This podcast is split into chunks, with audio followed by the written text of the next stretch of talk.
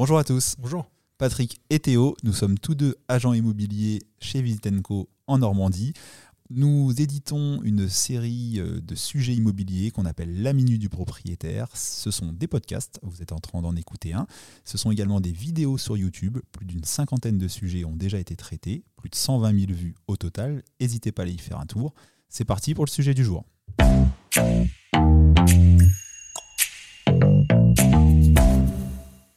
Alors Théo, tu m'as suggéré euh, un sujet. Tu rencontres souvent euh, de jeunes personnes qui veulent acheter un bien immobilier, parfois moins jeunes, mais c'est souvent quand ce sont des jeunes, et qui sont euh, tous deux célibataires, non mariés, non paxés.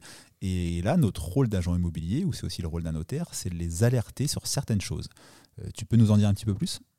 Bah oui, en fait, euh, la question qui revient souvent, c'est euh, je suis célibataire, non marié ni paxé, euh, je suis donc un couple en union libre. Est-ce que ça va me poser des problèmes par la suite? Alors, pour l'achat en immobilier, pas du tout, mais si on parle de quelque chose qui est peu réjouissant, mais qui malheureusement peut nous arriver à, tous sur cette charmante terre, c'est euh, en cas de décès. En cas de décès d'une des deux personnes, là, ça peut amener à des situations euh, dramatiques. On va vous exposer avec Théo les trois cas de figure possibles.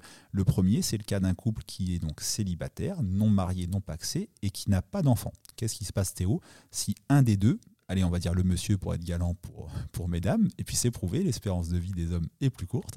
Donc si le monsieur décède dans un couple non marié, non paxé, sans enfant, qu'est-ce qui se passe? Eh bien écoutez, euh, du coup, vous ne pouvez pas hériter euh, l'un de l'autre. Euh, vous devenez du coup conjoint, en tout cas associé par, décès malheureusement des parents, en tout cas de votre conjoint.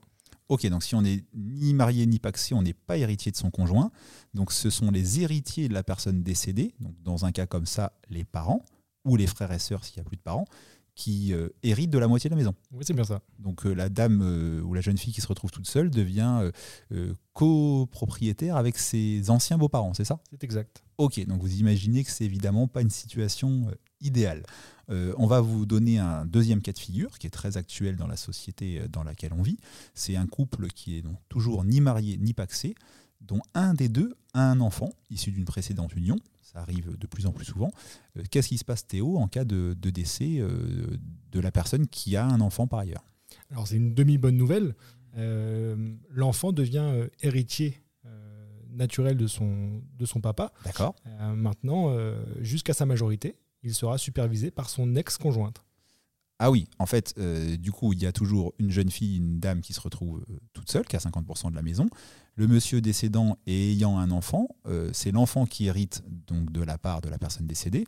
Mais vu que l'enfant est très souvent mineur, il est sous la tutelle, si on peut dire comme ça, de, de sa vraie maman. C'est exact.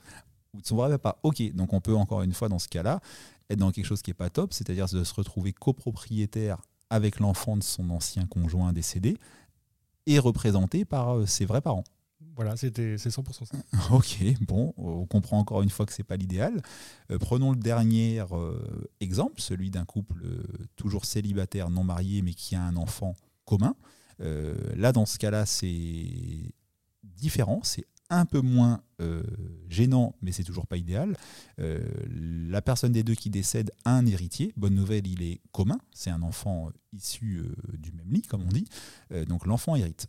donc là, bonne nouvelle, il n'y a pas d'intervenant extérieur, il n'y a pas de d'anciens beaux-parents, il n'y a pas de belle-mère, et ainsi de suite. Euh, néanmoins, euh, l'enfant héritant d'une partie du bien, on, devient en indivision avec son enfant. Et si on veut, par exemple, au bout d'un an, deux ans, cinq ans, vendre le bien immobilier, pour X raisons, on va avoir deux problématiques. La première, c'est qu'on va déjà devoir donner sa part officiellement à l'enfant. Donc, euh, du coup, on ne jouirait pas de la totalité du bien. Et deuxièmement, si l'enfant est mineur, cette cession devrait être autorisée par le juge des tutelles des mineurs. Donc, euh, encore une fois, on est dans une situation compliquée, moins risquée que les deux précédentes, mais compliquée. Donc, on le voit bien. Euh, en fait, acheter un bien immobilier euh, quand on a un jeune couple, ou moins jeune si c'est votre souhait, sans être marié ni paxé, bah, clairement, c'est dangereux. Alors seulement en cas de décès, hein, on vous l'accorde, c'est pas pas un sujet très drôle, mais c'est important d'y être préparé. En cas de décès, c'est clairement très risqué. La bonne nouvelle de ce podcast-là, c'est qu'il y a, des possibilités de répondre à ces problématiques-là. Il y a deux possibilités juridiques. Ce sont lesquelles, Théo Alors, vous avez euh, premièrement le PAX. OK. Première alternative qui se passe assez facilement. Hein. Vous, vous rendez donc dans un tribunal. vous pouvez être associé d'un notaire pour, pour, pour, tout le dérouler. mais voilà, vous prenez rendez-vous avec un tribunal, vous, vous signez votre PAX et puis vous ressortez avec une, une possibilité de séparation de biens immédiate. Ok, et le PAX, effectivement, a l'avantage euh, de vous exonérer de droits de succession en cas de décès d'une des deux personnes. Donc ça, ça a une partie des avantages du mariage. Théo vous l'a dit, c'est plus facile à, faire qu'un mariage, évidemment, et ce n'est qu'une question de papier. C'est également plus facile à rompre en cas de, séparation. Euh, on peut se faire accompagner d'un notaire pour euh, environ 500 euros si on veut qu'il fasse les démarches à notre place et qu'il nous aide à, rédiger le, contrat de Pax. Donc c'est une situation plus facile. Il faut malgré tout, par contre, bien penser à l'accoupler à un testament.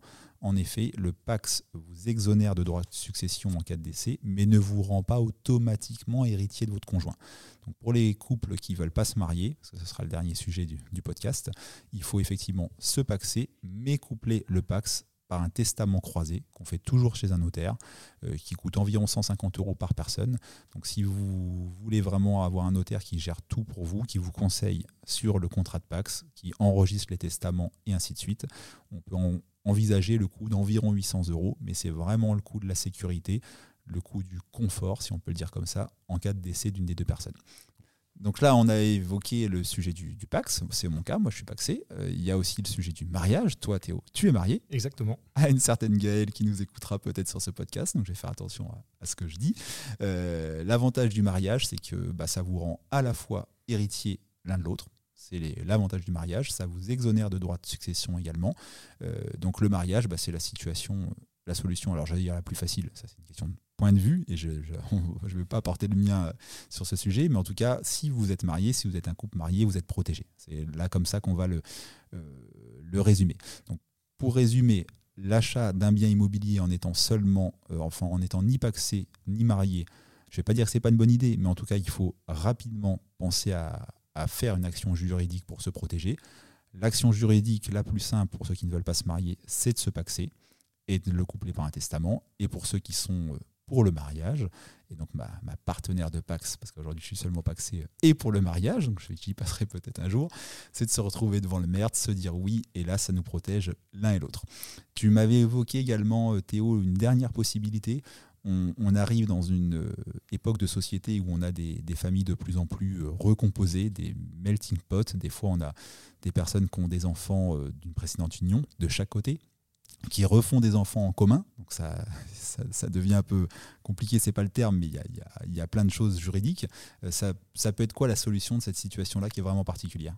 On peut acheter un bien euh, via une SCI Exactement. La SCI permet, euh, via les statuts, euh, de faire plein de choses, de, protéger ou pas euh, son, conjoint, sa partenaire, de donner ou pas plus à un enfant ou d'équilibrer les règles entre les enfants qui viennent de plusieurs lits. Donc c'est un montage plutôt compliqué qu'on ne va pas conseiller à monsieur, madame, tout le monde, mais c'est aussi une possibilité. Il n'y a pas que le Pax et le mariage comme possibilité, il y a aussi celle de la SCI.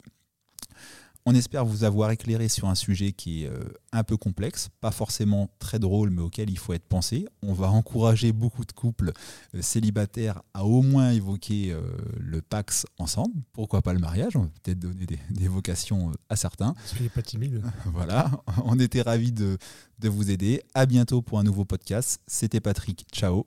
Au revoir.